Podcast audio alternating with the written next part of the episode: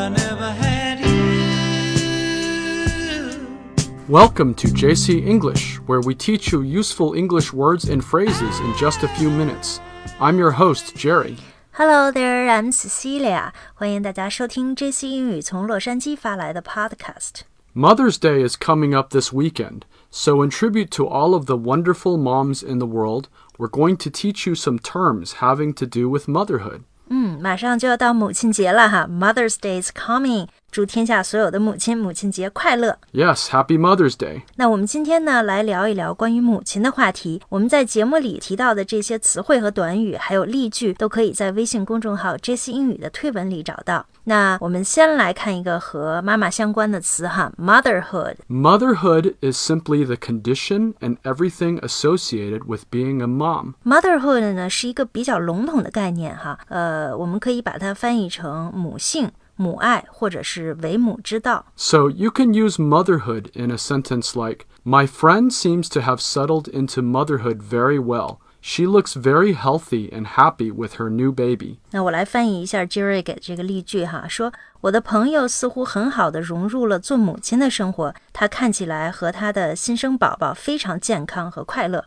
那还有一个词哈和 mother 特别相关，就是 maternity。 Maternity is the noun form and is associated with pregnancy and childbirth. maternity 呢，我们中文里面就讲是妊娠、怀孕的意思。 We use it in phrases like maternity leave. 对我们做母亲的哈，生完孩子都要休这个 maternity leave 产假。那说到这里哈，大家可能以为这个西方国家的福利都特别好哈，其实美国的福利算是这些国家里比较差的。你比如说，美国人休这个 maternity leave 哈，最多才有十二周，当然这是带薪的哈。如果你要再休呢，就只能是无薪假了。但是在欧洲很多国家的这个带薪产假都是至少一年的，而且爸爸们也同样享有一段时间的陪产假。 Yes, that's right. America has a very short maternity leave, especially when compared to other Western countries like Germany, Denmark, and Norway, who all give over a year's paid maternity leave. 嗯，真是没有对比就没有伤害啊。好，我们再来看下一个词哈 ，maternal。 The word maternal is an adjective that also means pertaining to motherhood. maternal 的中文意思呢，就是母亲的、母性的。 For instance, we talk about the maternal instinct, which is that very powerful force of nature that compels mothers of all species to nurture and protect their young. 呃，maternal instinct，母性本能哈，就是说每个母亲都有保护自己孩子的天性。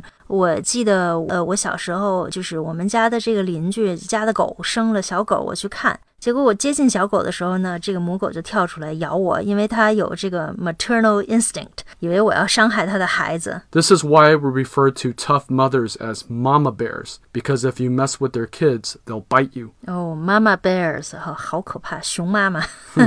所以我们说，其实母爱是最伟大的哈。哎，那这个母爱的英文是 Motherly love, which is viewed as the purest and most selfless form of love out there. motherly love，是最无私的 selfless。 Yes, it means the unconditional love a mother has for her children. 这个妈妈为了孩子真的是可以不顾自己哈，我也是当了妈妈以后才体会到的。那说到妈妈这个词，其实有很多的用法哈，我们来看一看。 Aside from mother, there are a few other names we use, including mom, ma, and mommy. 嗯，对，Jerry 刚才说了几个比较短的妈妈的称呼哈，比如说 mom，m o m，妈，m a，跟我们中文是一样的哈，还有妈咪，m o m m y。Note that mommy is used by younger children. 一般小朋友才管妈妈叫妈咪哈，比如我们家这个小儿子，我们中文翻译成叫妈咪哈。呃，那孩子长大了以后管妈妈叫什么呢？Well, as kids get older, they usually switch over to just saying mom. 啊、孩子长大了以后管妈妈就叫 mom，m o m。 This is exactly what our 10 year old daughter started doing this year. 嗯，是啊，我们女儿十岁哈，正是这个半大不小的年纪，但她绝对不管我叫妈咪了哈，就叫 mom。 And also in the UK, they pronounce mommy as mummy. 英国人呢叫妈咪，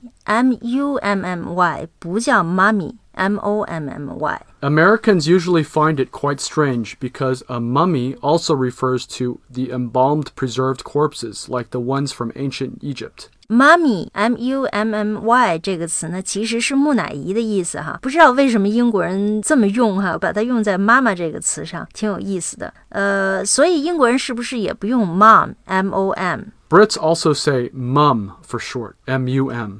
哦，所以他们的 M U M 就等于美国人说的 M O M。 Right.